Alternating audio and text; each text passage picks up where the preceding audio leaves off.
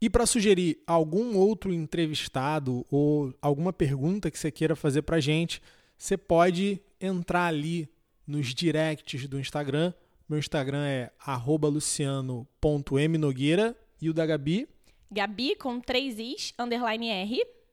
E a gente vai se falando por ali para interagir mais e fazer os podcasts que vocês estão interessados.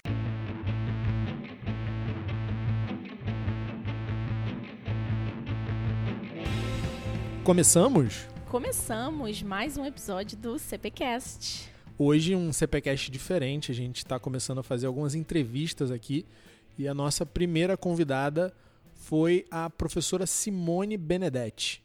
Ela é professora de língua portuguesa, dá aula atualmente para Fundamental 2 e faz um trabalho muito legal orientando professoras e, e interessados em educação em geral sobre métodos de alfabetização. Ela é autora do livro A Falácia Socioconstrutivista, para quem não conhece, está aí na à venda.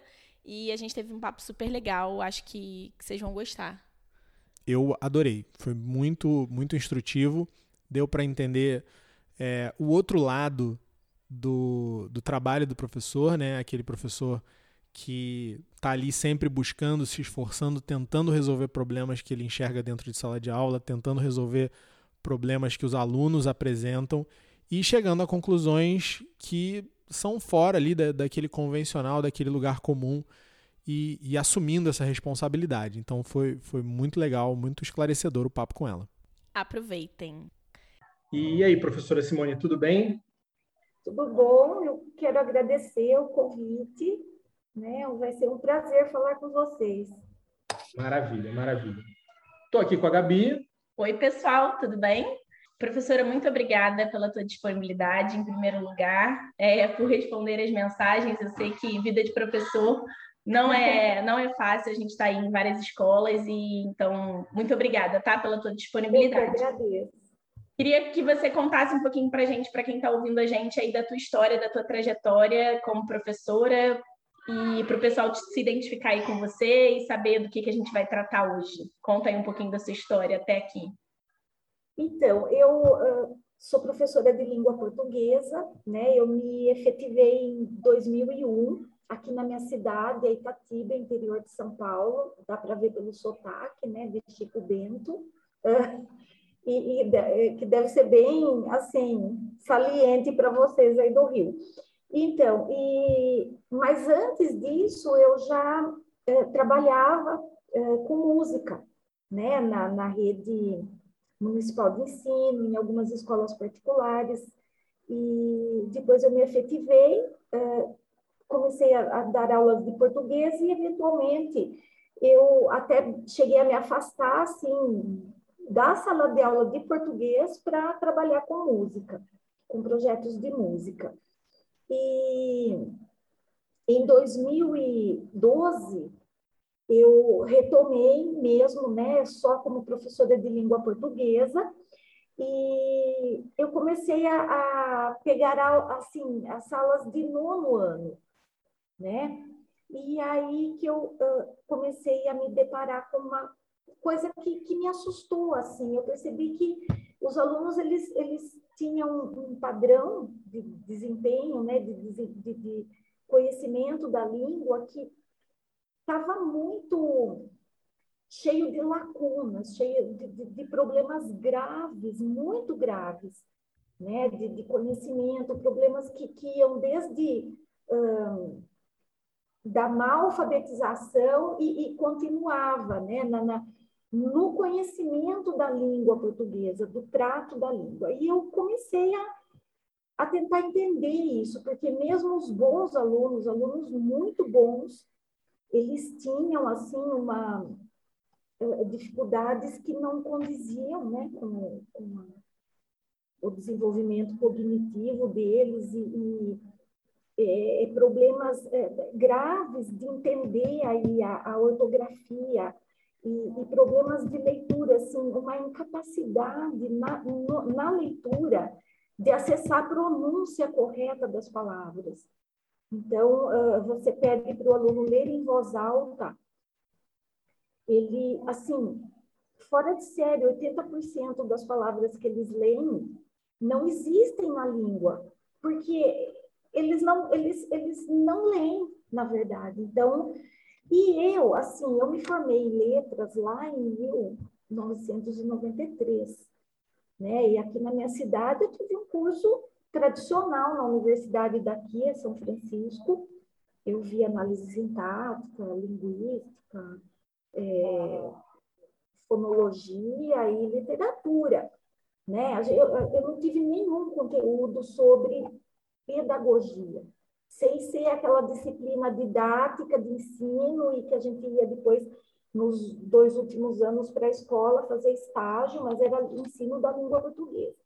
Mas eu sabia que havia, tinha né, havido mudanças aí na, no ensino da língua nos primeiros anos e da alfabetização em si, né? Já sabia do construtivismo, tudo. Mas até então eu, eu não tinha tido assim aquele contato profundo com essa realidade, porque mesmo eu desde 98 lecionando tudo, eu fiquei muitos anos trabalhando com música. E a partir de 2012, eu, eu, eu não me conformei, na verdade, né? E aí eu comecei a tentar entender. E, e demorou alguns anos, sabe? Porque eu, eu comecei a ler muito e, e eu, eu, assim, né, eu comecei a relacionar as premissas aí do, da, da alfabetização no viés construtivista com o que eu via na sala de aula de sexto ou nono ano. E aí, em 2000, 2000 né, faz assim cinco anos, 2014 ou 15 mais ou menos, um livro me caiu né, em mãos. Foi um amigo né, virtual da internet que eu conheci, que me indicou. Ele falou, Simone, leia esse livro é, que é Os Neurônios da Leitura, do Dearrin, daquele neurocientista. E esse livro me, assim, uh, respondeu todas as minhas dúvidas. Porque o que, que ele traz? Ele traz a, a o, os dados aí da, da, da, pesquisa na área, de uma nova área né, do conhecimento que se chama neurociência da leitura. Então, uh, com o avanço aí das técnicas de investigação do cérebro, né, e, é, é, começou a se desvendar de que maneira o cérebro humano adquire a leitura, de que maneira ele lê, né? Então, hum, começaram a ver o que, que é universal nesse processo né? O que, que independe de, de, do tipo de escrita que você aprende, né? Se ela é ideográfica, se você está aprendendo um, chinês, né? Ou se, se é alfabética. Uh, e como que isso acontece? Quais são as, as etapas, o processamento da leitura, né? E, e, e, ele tem um caminho neurológico que é universal, ele não muda, independente, inclusive, da, da, da, da escrita que você está aprendendo. E mais do que isso, esse, as áreas que processam também a identificação das palavras, das letras, o processamento, né, são todas, são as mesmas né, em qualquer leitor humano, ser humano, né? Então, e, e aí isso, esse conhecimento, ele, assim, ele trouxe uma luz sobre como se alfabetizar e como não se alfabetizar. E como não se alfabetizar é pela abordagem global, né? Que o pessoal fala, ah, mas você critica o construtivismo, mas o construtivismo não é método. Eu sei que não é método, mas ele, a visão dele, ele acata a abordagem global de alfabetização, que é aquela que força a criança a reconhecer o formato global da palavra, a procurar o sentido, direto do sentido, e a estrutura da palavra, tanto ortográfica, que inclusive reflete é, é, a questão semântica também, né? Isso é bem complexo, assim, é, se for falar, é uma coisa muito profunda, né? É, mas, assim, é um equívoco achar que se você ensinar a criança a, a, a decodificar a cadeia de letras, que na verdade é o que o cérebro faz, tá? Na leitura, ele tenta decodificar a cadeia de letras, juntar em sílabas, isso é natural, né? E a partir daí, em morfemas, e a partir daí acessar a pronúncia, tá? Porque você, e daí da pronúncia, o significado. Então, esse é um caminho universal. Uh, e aí, o que, que acontece? Quando você força a criança a ver o, a imagem geral, ela adquire um padrão de leitura que é, é muito vago, muito impreciso.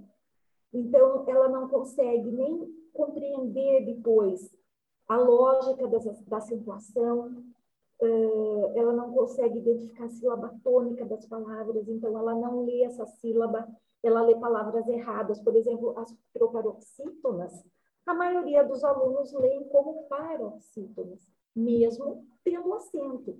Então, tem alunos, tem, de nono ano, que vai ler fúnebre, ler funebre, lê míope, lê miope. Então, é uma quantidade tão grande de palavras que as, que as crianças elas se tornam incapazes de ler, na verdade, né? E, e de entender a, a, a lógica da acentuação, porque tem um impacto aí, quando você joga tudo para o significado, para o global e para o significado, o que, que acontece? a criança pensa na ideia e ela nunca adquire o que a gente chama de consciência metalinguística, que o ensino tem que promover, que é ela pensar na palavra, na estrutura da palavra, porque essa estrutura também tem sentido, também carrega o semantismo, sabe? Então, é um pulo, assim. Na verdade, a, a parte semântica, ela é a última a ser processada pelo cérebro na, língua, na linguagem escrita. E a gente joga a criança nisso. Essa questão da você está falando da semântica é, é um erro, né, do, da abordagem construtivista de misturar o ler com o entender, né? Mistura o processo de, de síntese que é a, a leitura, né? A gente está pegando vários sons e juntando aquilo numa coisa só para que tenha um sentido específico e ele confunde isso com uma coisa que vai acontecer provavelmente alguns anos depois. Muito depois. Isso, você tocou numa coisa muito importante. Existe uma confusão muito grande no ensino hoje, não só na alfabetização, mas em todo o ensino, que é forçar a criança a desenvolver habilidades, pensamentos complexos que dependem de base, que eles não acontecem do nada. Então, a criança ela tem que adquirir bases e dominar o código, a, a, decodificação grafofonêmica, não é você só decodificar e, ah, e não vai trabalhar o letramento, não é isso.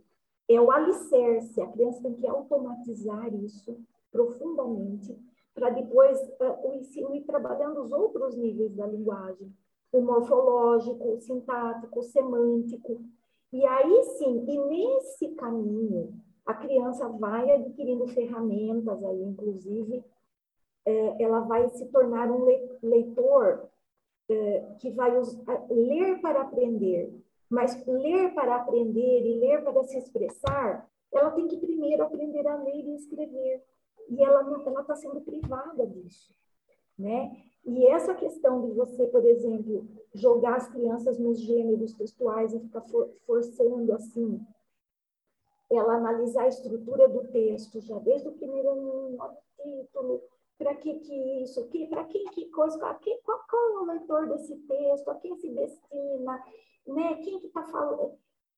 Isso ainda são, são etapas que, que tem que vir é, posteriormente, né? Então, essa negação do trabalho do, da unidade menor, né, dos aspectos específicos para uma, os maiores, porque tem aquela ideia de que ah, daí você não vai aprender a generalizar, contextualizar. Isso é um grande equívoco. Né? Eu acho que, que se confundiu o mau ensino, né? aquele ensino que realmente pode ser fragmentado, a má didática, confundiu-se uh, a arrogância dos professores também, que a insensibilidade de, de perceber a necessidade do aluno, confundiu-se isso uh, com a, a, própria necessidade de haver um ensino, um ensino sistemático e progressivo, sabe? Sempre de um conhecimento basilar em direção ao outro. E esse caminho do conhecimento de base até o conhecimento um pouquinho, um pouquinho mais elevado, é, ele se mostra para sempre na vida daquela pessoa. Tem um, um, uma coisa que eu defendo aqui na escola, e, e por uma questão legal a gente não pode fugir disso, mas é que você tentar ensinar filosofia para quem não construiu uma base de literatura é um suicídio, né? E é e vai mais ou menos no mesmo caminho. Mas eu queria não, não chegar aí agora ainda, porque logo no início, quando você estava contando a história, teve uma coisa que me chamou a atenção. Você falou que pegou uma turma, as turmas de nono, né? E você olhou para essa dificuldade dos alunos e, pô, quero correr atrás, quero entender por que, que isso está acontecendo e, e foi estudar sobre o assunto. De onde partiu essa iniciativa? Porque um comportamento muito comum que eu vejo na escola é falar: não, porque os alunos de hoje em dia eles não são como os de antigamente. As famílias de hoje em dia elas não apoiam como as famílias apoiavam antigamente. E, e você fez o um movimento contrário. Você olhou, peraí, deixa eu olhar para mim e ver o que, que eu posso fazer. Como é que foi isso aí? Como é que foi essa, essa decisão? Na verdade, eu acho que eu tenho uh eu, eu sou meio é, é, compulsiva, assim. Eu sempre adorei estudar, eu sempre... E, e eu tenho um, um, um, professor muito querido, inclusive que prefaciou meu livro, né? O, o Dr. Vitor. Ele fala, você é metida. eu falo, eu sou, porque não interessa se não é da minha área, entendeu? Eu quero saber, e eu vou, e eu leio. Então, eu sempre, nesse ponto, assim, eu sempre fui uma pessoa muito rato de biblioteca antes de, de existir internet, né? E um, eu, eu, eu sou uma pessoa também é, pouco submissa. Então, a pessoa pode falar qualquer coisa para mim, a pessoa pode ter muita autoridade, mas se aquilo não me soar bem, aquilo, aquela explicação não me, se ela não me, né, não me satisfizer, eu, eu vou querer saber, procurar por mim mesmo. Então, eu acho que é uma característica minha, né, de ser metida. e aí eu fui e comecei a ler. Primeiro, eu, eu peguei tudo que tinha na escola, a biblioteca da escola, do ensino fundamental, alfabetização, porque eu queria entender. E aí eu já comecei a ficar horrorizada, porque aquilo, para mim, soava como uma coisa ridícula, absurda né, a, certas coisas da alfabetização. Mas uh, demorou um tempo porque eu não tinha um, eu não tinha dados de, de, outras pesquisas. Eu tinha, assim, tem pesquisas, vamos supor, sobre os benefícios da consciência fonológica, tá, tá, tá, aquelas coisas. Muita coisa. Mas não tinha ali uh, dados muito consistente, sabe aquele que bate o martelo, fala, não, é assim que funciona. E aí, quando esse livro dos neurônios da leitura me caiu em mãos, né? Aí eu falei, não. Ah, então, agora eu tenho. E, então, eu comecei a correlacionar né, os problemas, e, e aí eu comecei a analisar currículo, né? Então, hoje, o, o que, que eu falo hoje, né? Eu tenho estudado, assim, muito dentro das minhas possibilidades, né? Assim, qualquer tempo que eu tenho, eu, eu estudo. O, maior problema que nós temos hoje no país, além da alfabetização, que ela tem que mudar, mas por que, que não muda? Por conta da BNCC. O maior problema da educação brasileira é a BNCC, porque a abordagem dali, eu não estou falando nem do aspecto ideológico, nada, porque eu sei que tem a briga aí de né, questão da. Não é isso, não.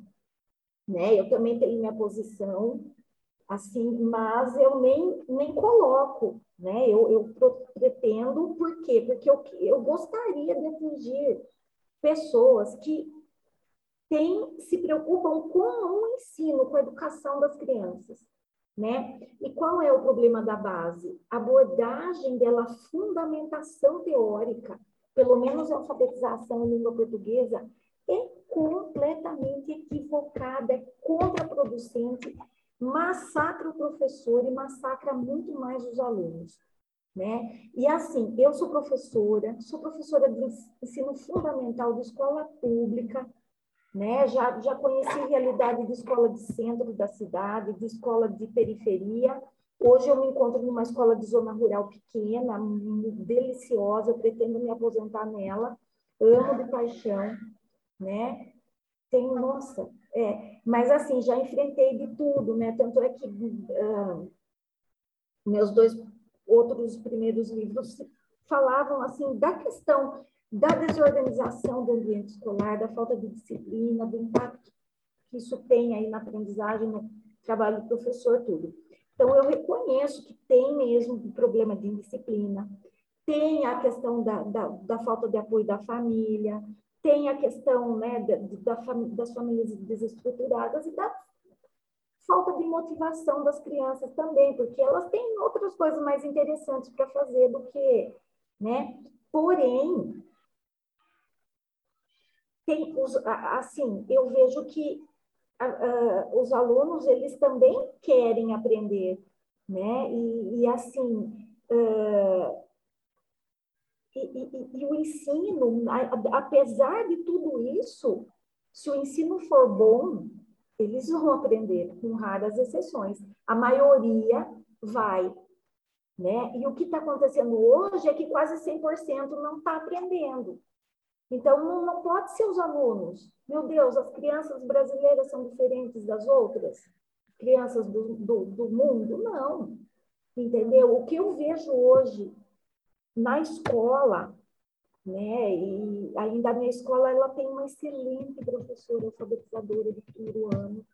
Tem professoras do primeiro ao quinto muito boas assim. Mas o que que acontece? É, o currículo que a gente tem e, e, toda a formação que a gente tem e toda a imposição que a gente tem para trabalhar é um negócio tão horrível, tão fragmentado, que assim, é, a gente supre né, alguma coisa, minha, né? Mas assim, ainda assim é difícil, né? E então acho que a questão do currículo aí é, é gravíssima. Professora, você falou que, que identificou isso nas suas turmas, que você leciona atualmente né, do sexto ao nono, no Fundamental 2. É, a gente já entendeu que isso é um problema que vem de antes, né? Que não acontece ali. E como é que você trabalha isso no sexto e no nono, né? No Fundamental 2? Já que o problema já existe, como é que a gente trabalha com esse problema? Eu, eu tento trabalhar é, montando. Primeiro que eu faço todo o meu material e eu tento trabalhar assim, é, correlacionando os conteúdos, mas é, porque o que, que acontece com o currículo? Ele pega o contexto e do contexto da, do texto, e aí entra a BNCC. Assumimos, pode ver lá nas primeiras páginas, Comunidade de Ensino da Língua Portuguesa, Alfabetização, o texto. Péssimo, é a pior coisa que poderia fazer. Tá? A unidade de ensino, na minha visão, deveria ser a palavra. A palavra, tá? o léxico.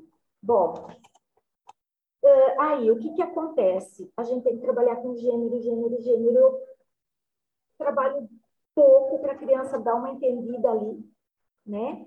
Nos, e uh, eu tento articular uh, os conhecimentos ali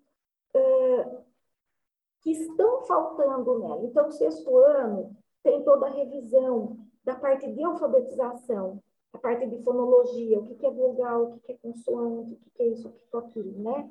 Já, não sei se no Rio é assim. Mas aí eu já aproveito para rever isso, trabalhar a questão da consciência fonológica, porque é o fundamento da leitura escrita. No Rio é assim porque, infelizmente, a BNCC é nacional. Né? Então, os materiais eles são iguais hoje no é, Brasil. Né, é, é, já foi adaptado, é verdade. É, então, eu não me conformo de ter esse conteúdo no sexto ano, porque isso aí é uma coisa que a criança tem que estar consolidada. E outra coisa que eu descobri quando eu peguei sexto ano, que tem criança que não sabe o que é vogal, o que é consoante, elas não sabem, elas ficam olhando ali naquela, naquelas letrinhas que, que tem da, da primeira, do primeiro ano. Outra coisa que acontece, elas não conseguem identificar a sílaba tônica das palavras, elas estão completamente condicionadas a observar a, o aspecto visual da página, o layout. Então, quando você vai falar de versos para ela, que você tem que trabalhar com poema, e o pior, fazer a criança escrever poema, escrever cordel, como se ela fosse escritora, sendo que quem mandou fazer isso não consegue. Eu xingo, eu falo, criançada, vocês não se preocupem. Eu falei, porque quem mandou vocês fazer isso também não sabe. Eu falo, juro para vocês, olha, e aí eu vou ensinar o que eu acho. Porque é, é, retomar essa questão da alfabetização, da ortografia, e isso, gente, não focado no aspecto visual, mas no sonoro, tá? A criança não tem que, uma vez que ela percebe o que, que é um ditongo aqui no som, tá? Ela fica muito mais fácil para ela depois compreender a ortografia daquilo. A, tanto se fala da oralidade, oralidade, oralidade, mas eles pensam na parte comunicativa da oralidade. A oralidade tem que ser trabalhada desde a educação infantil no, no que se refere à fonologia da língua. E o que, que acontece? Quando vocês têm crianças com problema de aprendizagem, tem todo tipo de diagnóstico, mas a maioria, gente, é, às vezes um probleminha de processamento fonológico. O que, que é isso? Não é que a criança não, não escuta, ela escuta, mas o cérebro, gente, a, a linguagem, os sons da, da, nossa linguagem verbal, eles são específicos, eles não são como outros sons. A gente chama que eles, eles são distintivos. Né? Então, você tem mata, pata. Um, alguns, algumas características mínimas desses sons fazem mudar o significado. As crianças precisam perceber isso. E o que isso está relacionado à escrita. E, e, isso não acontece, porque elas, elas são jogadas naquela visão da palavra e no significado. E, e aí, e tem criança ainda por cima que, que tem dificuldade de criar essa representação mental dos sons, que é o processamento fonológico. Então, para ela, a alfabetização é mais difícil. E aí vai, vão, os problemas vão se acumulando. Tá? Então, tanto ela tem dificuldade para entender os comandos, tudo, como conforme vai eh, os anos vão avançando, a complexidade das estruturas frasais, dos textos, eh, ela não é compreensível para a criança, ela não processa, por exemplo, um período que tem várias orações. Quando chega na terceira oração, ela já esqueceu a primeira, tá? E, e aí junta com o problema da alfabetização, e aí fica depois nas reuniões pedagógicas, mas o que, que nós podemos fazer para melhorar a compreensão leitora dos nossos alunos. Ensinar a ler, né? Tem que ensinar a crianceja, né? Eu a gente, falo que, assim, a gente é, mudou. É, é muito conteúdo, viu? Mas tem que começar lá, gente, educação infantil. A gente mudou o nosso processo de alfabetização aqui da escola em 2018, a gente começou a mudar, começou a aplicar a mudança em 2019. E aí a gente, em 2018, fez uma formação, chamou todas as professoras, apresentou o método fônico, porque já elas já tinham trabalhado, mas estava bem distante do que o material trazia, né? E aí a gente começou a, a, fazer esse trabalho de apresentar os sons, né? A, a, a, minha preferência pessoal é apresentar primeiro o som, depois a letra. É um caminho que eu percebo que existe um pouco mais de dificuldade, né? A pessoa ela corre logo para o nome da letra, ela, ela quer se pegar muito nisso. Mas menos mal, né? Do que, do que fazer o, tudo de cabeça para baixo, né? Então, para o pai entender, né, o que a gente está falando aqui, é basicamente o seguinte: você tem três maneiras típicas de se ensinar um aluno a ler.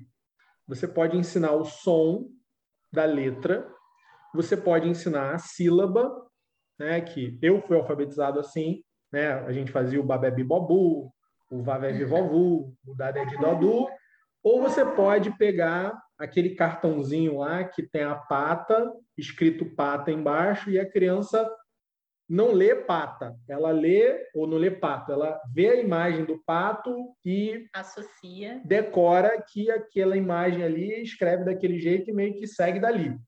E aí ela perdeu todo esse processo de entender o pan, o a, o tan e o a.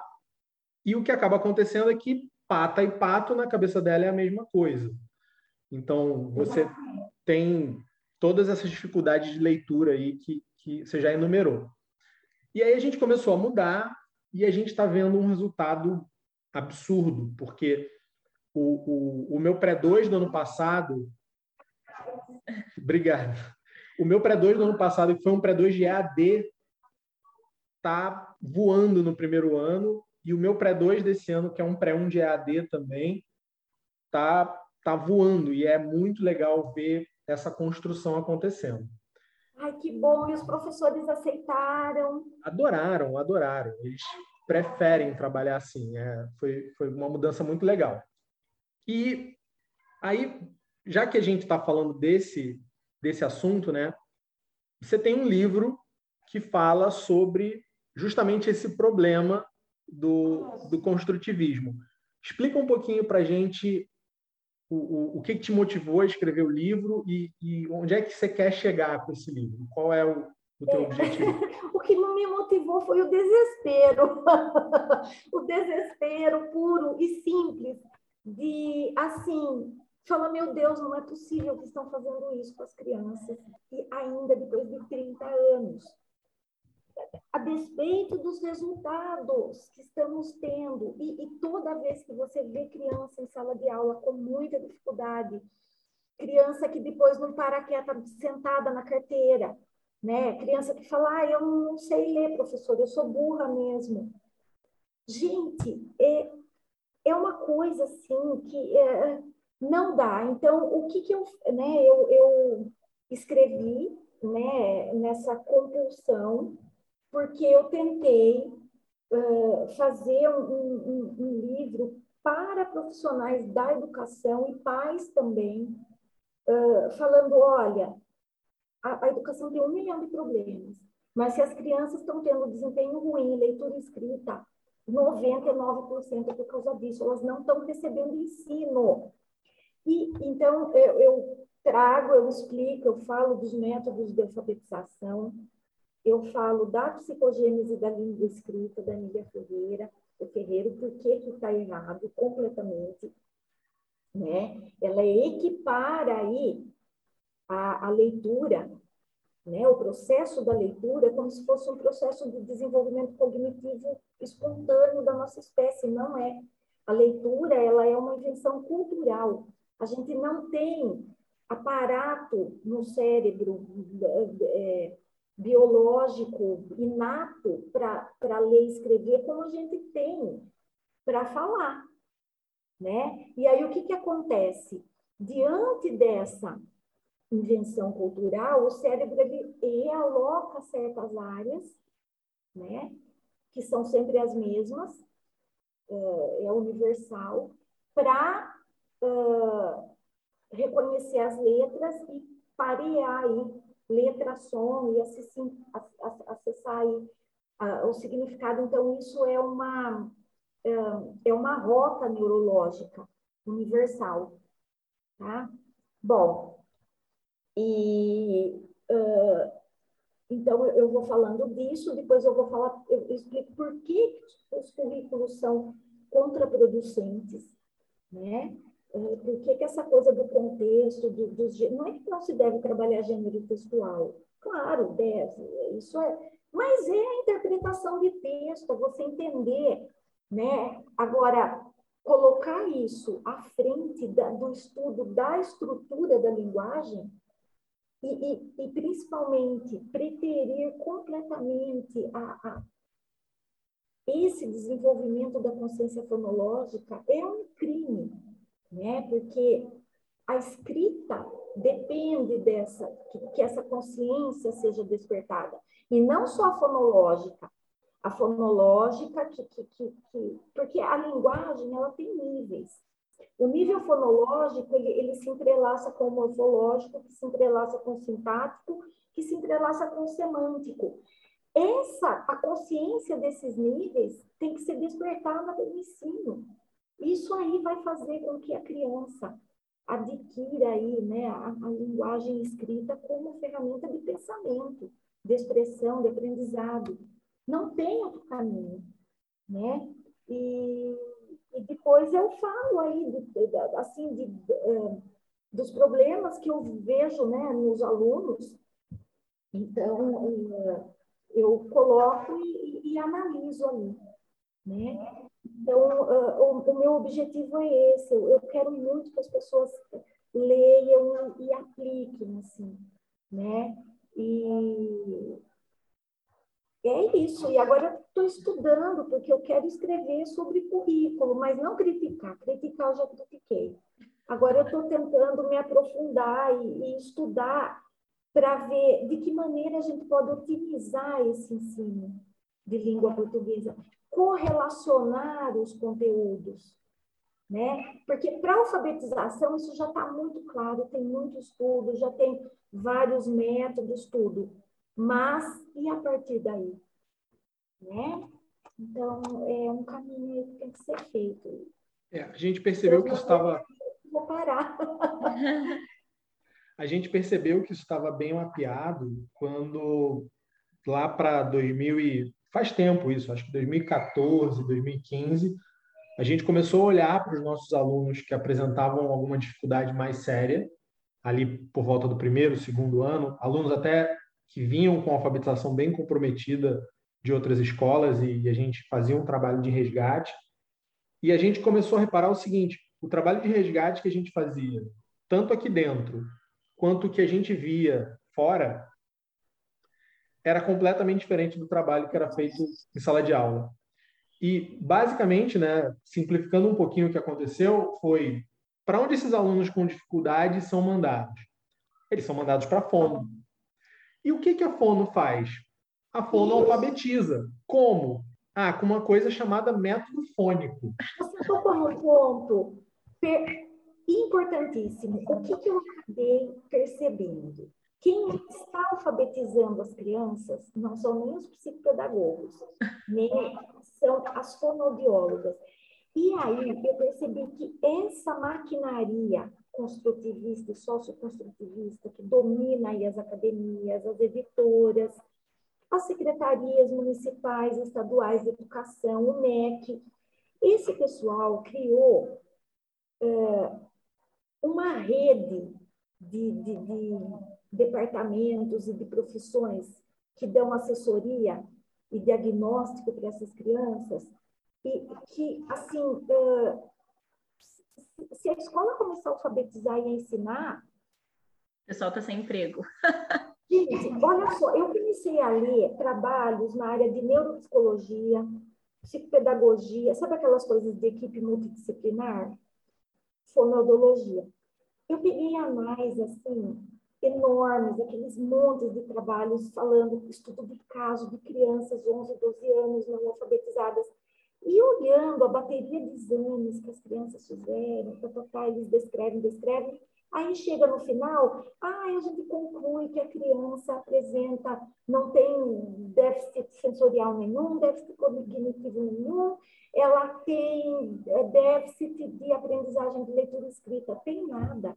Essa criança ela deve ter algum probleminha de processamento fonológico ou alguma outra coisa. E ela não recebeu o ensino, ela não foi ensinada.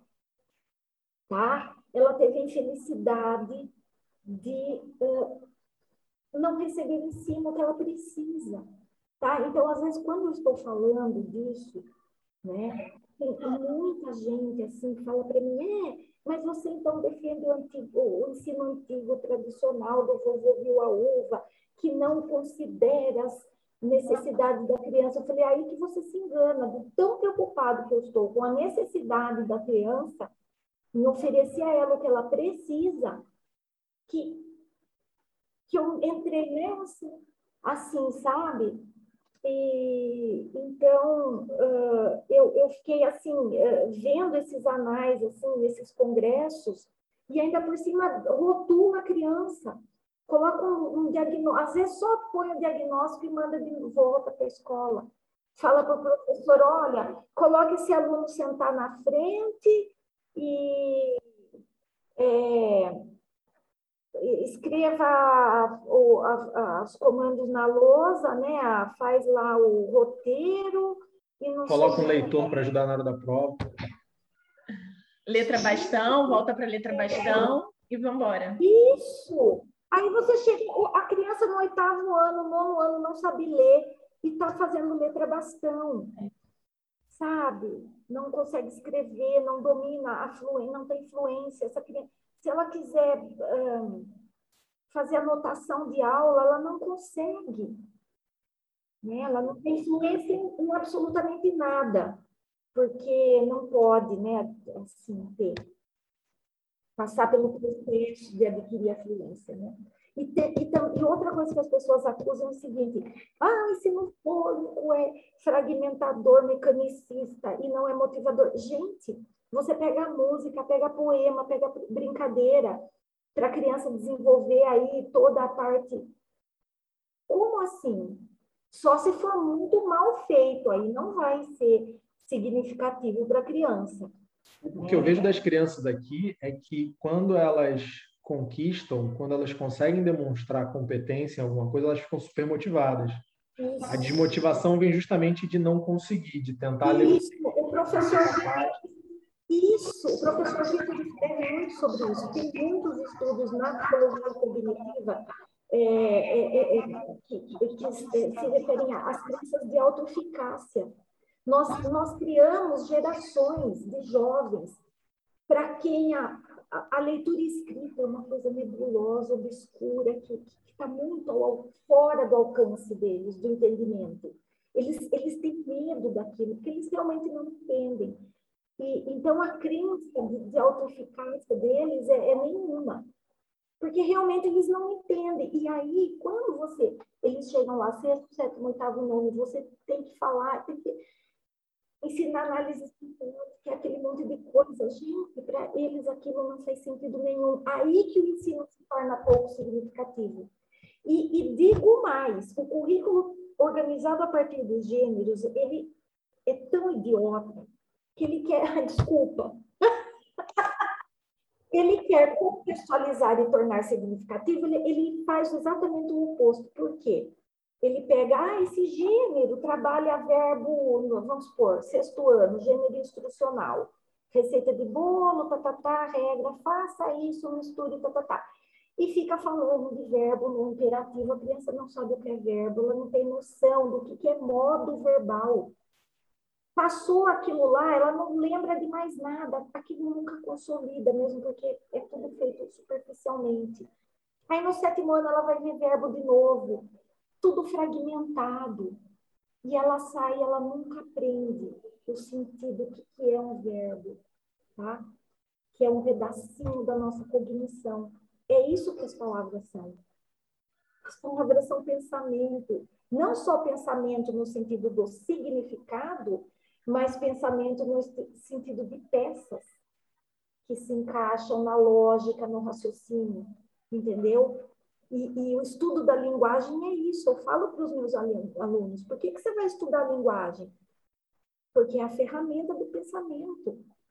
Né? Não é que alguém inventou, ah, é substantivo. No... Não, é porque um ser humano, quando começou a falar, a primeira coisa que ele fez provavelmente foi dar nome para as coisas. Categorizar. Categorizar é uma forma de pensar. Isso é linguagem. Isso são as palavras. A gente, a gente depende da linguagem para conseguir raciocinar, né? A gente. Pelo menos para ter clareza. É, é, então, uh, tá muito ridículo, assim. Eu, eu toda vez que eu vou preparar aula, minha, minha diretora até dá risada, porque eu xingo, Eu falo, põe no Facebook. E o pessoal me ignora, né? Fala, ah, aquela louca lá, deixa ela falando. É verdade, eu, eu assim, mas eu, eu não me importo. Agora, é, é, é uma loucura, você tem que ensinar depois oração coordenada, subordinada, de todos os. A criança não sabe o que é verbo, sujeito, predicado, e não é a palavra. Ah, mas isso é gramática tradicional. Não, ela não sabe o que isso significa. Em termos da linguagem mesmo, do pensamento. Agora, aqui no Brasil, a gente tem uma associação muito forte entre o, construtivismo, o socioconstrutivismo e a figura do Paulo Freire, né? Que é tido como o patrono da, da educação brasileira. E você vê na academia, você vê dentro de muitas escolas uma, uma idolatria a, né? Então é meio que tipo tá quase falando mal de Deus quando criticam o, método ou a filosofia. Como é que tem sido isso para você? Porque eu imagino que isso dê muita, muita resistência, né? Como é que é essa. Quase uma gastura. Então, olha, eu assim. É, eu vejo que, ah, é, assim, analisando, né, é, os principais teóricos da, da educação brasileira, o, o Piaget, o Vygotsky, a Emília Ferreiro e o Paulo Freire na minha visão da leitura escrita, a Mia Ferreira, de longe, foi a que mais acabou com tudo, né? Quando veio aí a psicogênese da língua escrita. E qual foi o problema? É, é, é, é a visão, é aquela visão da, da construcionista social, né? Que você hum, da autonomia da criança, que, que, se ela tiver o estímulo e a mediação correta, ela e o tempo dela, ela vai, aquilo vai aflorar, né? Bom, também tem isso. Uh, em relação a Piaget e a Vygotsky, eles foram dois assim estudiosos que, que tiveram muitos insights um, pertinentes. O problema é que eles produziram em 1930, 40, 50 Tá? Então, é, é, muita coisa que eles é, imaginaram estava errada, por exemplo, todas as fases um, né, da teoria do, do, do, Piaget, né, o sensório motor, que a criança não desenvolveu ainda, isso daí já está tudo por terra. Porque o que, que aconteceu? A psicologia cognitiva hoje, ela, ela criou novas técnicas de investigar o pensamento do bebê tá? Então, aquelas, aqueles tipos de pensamento da, na, da conservação do objeto, tá, tá, tá, que o Piaget foi colocando em determinadas etapas, já descobrindo que o bebê já nasce, certo? Com certos conceitos, já é, é biologicamente herdado, tá? Uh, por, e, e, isso tem a ver até com a linguagem, porque se a gente não tivesse pensamento abstrato, já, e, e uma boa base dele, a gente não, não seria uma espécie capaz de adquirir linguagem, tá? Porque a gramática é altamente complexa nesse sentido. Mas, enfim, uh, o Vygotsky também teve insights muito bacanas, a questão dele da zona de uh, desenvolvimental, lá proximal do desenvolvimento, o que, que é, na verdade? Na verdade, ele teve uma sacada sobre plasticidade. Né? A criança está tá num patamar, se você conseguir ter feeling para jogar um, um, ensino. E aí que entra o ensino. Aí que o Paulo Freire falou muita besteira, de não poder transmitir conhecimento, transmitir conhecimento. Aí é aí que entra a transmissão, entendeu? Porque a gente é uma. A gente aprende assim, observando, imitando, reproduzindo, né? Bom, uh, primeiro assim, depois a gente pensa por si mesmo e olha lá ainda, né? Enfim, mas uh, e, e, né? Agora, o Paulo Freire, ele primeiro que ele não é nada original em relação à alfabetização. Ele se apropriou do método do Laubá, né, daquele missionário, é, que já, já fazia, né, tinha essa esse programa em vários países, né, de alfabetizar adultos, ele, ele tentou se apropriar e não deu crédito, inclusive, né? Uh, mas, assim, uh, ele, a abordagem dele também é o ensino global e, e o pior, né? Ela é, é alfabetização voltada para luta de classes, né? E isso foi, foi assimilado assim, fortemente pelo ensino das crianças também. Porque tem material, eu não sei se é aquele coleção girassol ou alguma outra equivalente de, de, material do MEC de uns governos anteriores que ia para as escolas de zona rural, nossa, texto do MST ali comendo solto nas referências, sabe? Eu, tudo bem, né? Mas o que, que isso tem cabimento ali? Ensinar o pensamento crítico para a criança, tem que ensinar a criança a escrever, depois ela vai. Deixa a criança pensar o que ela quiser. Sabe? Essa coisa da escola já querer condicionar, porque tudo bem, ah, é o pensamento crítico, mas é dentro de um enquadre. Tá? Eu vejo assim, eu analiso muito bem, que nem a questão da, da, do estudo dos gêneros. Ah, a criança tem que saber interpretar, analisar, mas é só dentro daquele enfoque da teoria da análise discursiva. Fora daquilo não tem interpretação, entendeu? É, é, é um enquadramento, assim. Então, isso eu acho péssimo.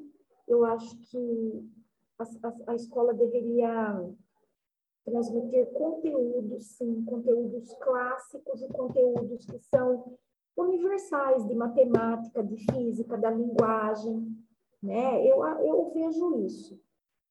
Isso é uma postura minha.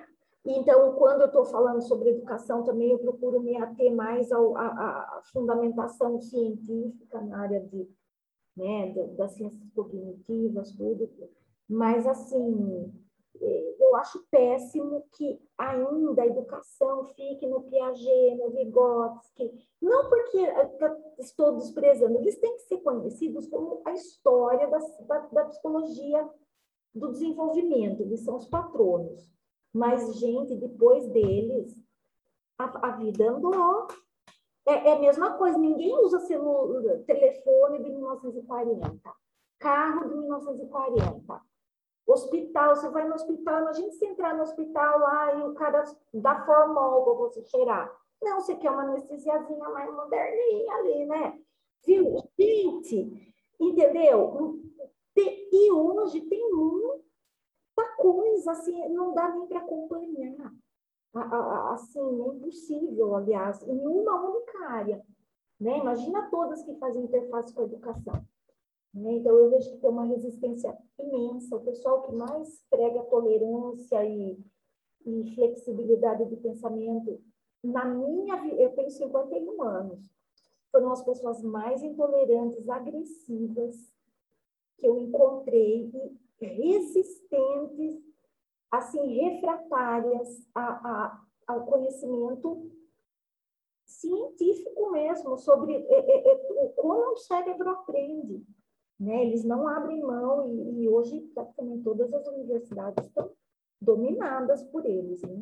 construtivistas, socioconstrutivistas, na área da linguística sociolinguística, não sei. Eu, o pessoal fala, nossa, mas você é professorinha de escola. Sou e pretendo me aposentar e continuar, porque eu, entendeu? Se eu entrar num lugar desse, dura um. Eu tomo Eu falo que se eu tomar café fora de casa, eu bebo arsênico. Deixa eu te perguntar uma coisa. Dentro da escola, a gente tem a visão também de troca, né, entre os profissionais da escola. É, muita conversa, muito estudo, a gente espera. Como é que é a troca? Como é que você tem troca com as pessoas aí é, em relação a isso que você estuda, os seus trabalhos? Então, Como é que é? é? é pela internet. Aqui na minha cidade é pouco. É Não, mas eu digo assim, em relação ao seu estudo, você conseguiu trocar com alguém, com professores que lecionam junto com você, com esse teu viés, com essa tua visão? Então, olha, hum, aqui na minha cidade, não. Não, não, não. Então, na minha escola, eu já tenho uma tem a professora, né, excelente, a Neula, um, a gente troca figurinha, algumas professoras de lá, tudo.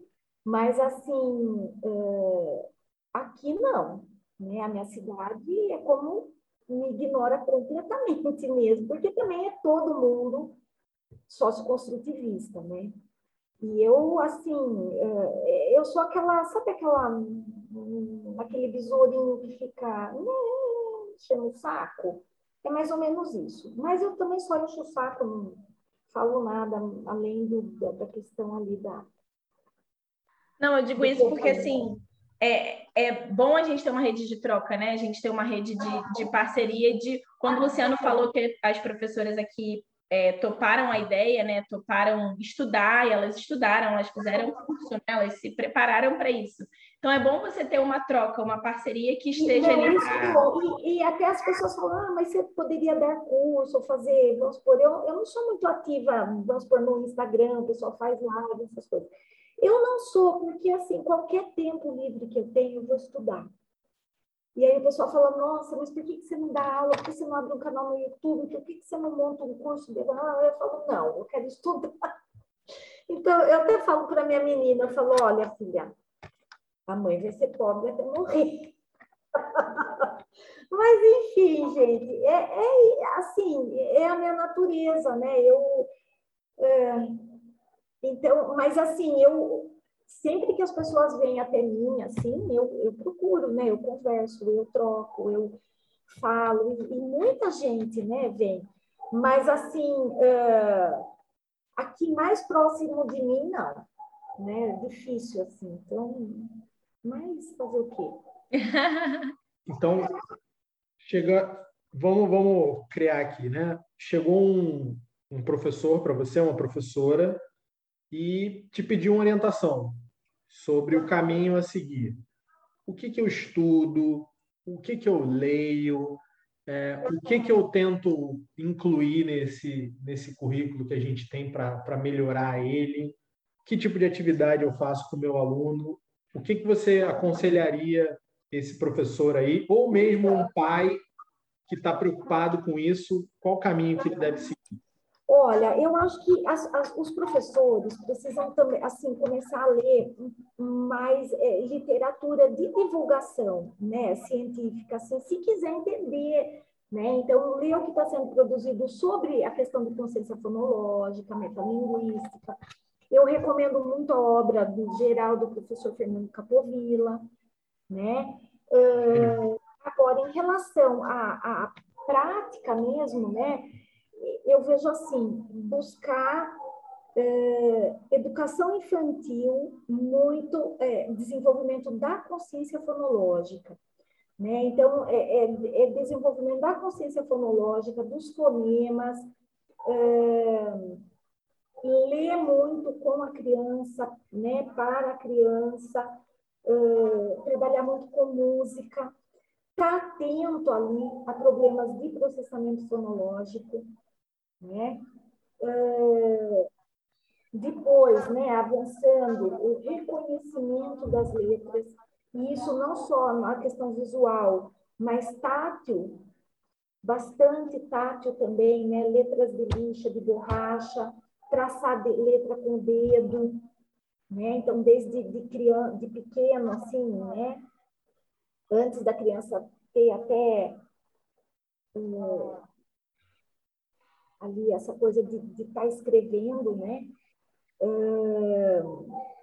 Outra coisa, esse pareamento aí, né, da, da escrita da letra com os sons. Então, os sons que, que são contínuos, né, que a gente fala que tem traço sonoro.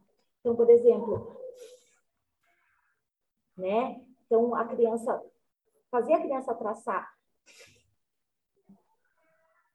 a, né, fazer, criar brincadeiras e jogos, né, uh, nesse sentido, né, uh, o, o, trabalho com música, porque a música ela, é, ela, ela ressalta a, a consciência silábica, porque a música é silábica. E, e, outra vantagem da música é que ela, a sílaba tônica na música, ela está sempre no, no tempo forte, né? Cantei, cantei, então, trabalhar com a música, não assim de uma maneira exaustiva e de estar tá falando conceitos com as crianças, mas simplesmente cantar e, fazer, se tiver professor de música, a parte do aquecimento coral na, na escola, eh, que, que é feita, por exemplo, uh, sabe? Isso no primeiro ano, você coloca o S na lousa e trabalhar isso com a música. Na lousa. E vai lá com o dedo. Pede para a criança pôr a mão, tudo. Né? E isso é, é muito importante. E depois, trabalhar as palavras mesmo. Ah, e dar livro infantil para as crianças, livros daqueles da, da coleção da Mary França com Elinardo França, da, da Rabo do Gato, a coleção Estrelinha, sabe que tem aquela palavra simples, né? Tudo assim na minha visão, na sequência. Por exemplo, começa a trabalhar aí na leitura escrita, alfabetização, sílaba simples, consoante e vogal, tá? Porque a criança, no processo de, de aquisição da língua, a gente fala o ataque da sílaba complexa, PR, DR, ele é o último a ser adquirido pela criança, né? Então, uh, ela tem que ter consciência disso, né? E o trabalho ali, de, de, de, sabe daquelas coisas que depois tem que ficar falando para criança, isso é bíblico, é de tom, não sei o quê, consonantal. Gente, a criança tem que ouvir muito isso, muita música, com, com palavrinhas que têm de tongo, por exemplo, as crianças não têm muita dificuldade de separar cadeia, elas põem cadeia. Então, como que ela vai vir com isso? Como que ela vai ficar pronta para entender essa separação silábica? Quando ela cantou muito, baleia, sei lá, sabe? É, leite. Então, aquilo interiorizou, a estrutura sonora das, das palavras interiorizou. Então, tem que ser um, um, um, processo conjunto, eu acho que educação infantil até o terceiro ano, muita assentado aí na fonologia. Maravilha. Muito obrigado, professora Simone. Foi um prazer, uma delícia fico muito feliz de ver pessoas jovens assim, né? Como vocês aí. Ai, olha, Deus abençoe vocês, viu? Porque, olha, vocês não tenham dúvida de que vocês estão fazendo a diferença. E essa Obrigado. rapidamente. E logo vocês vão ver aí, pessoal. Ai, professor, eu estudei. É, é isso, é, esse é o retorno que a gente tem, melhor deles, né? Quem quiser conhecer melhor o seu trabalho, tem um Instagram, qual é o... Eu tenho, é Simone Benedetti no Instagram, o Face também, no... É, e... Mas assim, eu, eu não, não sou muito ativa nas redes, né? então, assim...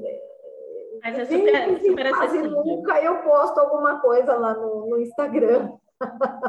né? E tem o livro, né? Tem o livro, é. A falácia socioconstrutivista.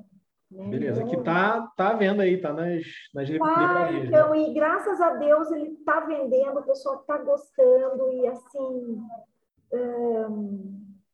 parece que, que tá avançando, assim, sabe? Eu tô feliz, né? Tem umas críticas aí, né? Mas eu não me importo. Sempre tem. Sempre assim, tem. se a crítica for construtiva, a pessoa falar, olha, Simone, que eu já recebi.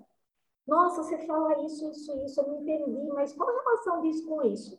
Aí falou, nossa, é verdade, eu preciso melhorar, explicar isso melhor. Então, aí sim, mas aquela crítica de quem nem leu, assim, que, ah, fascista.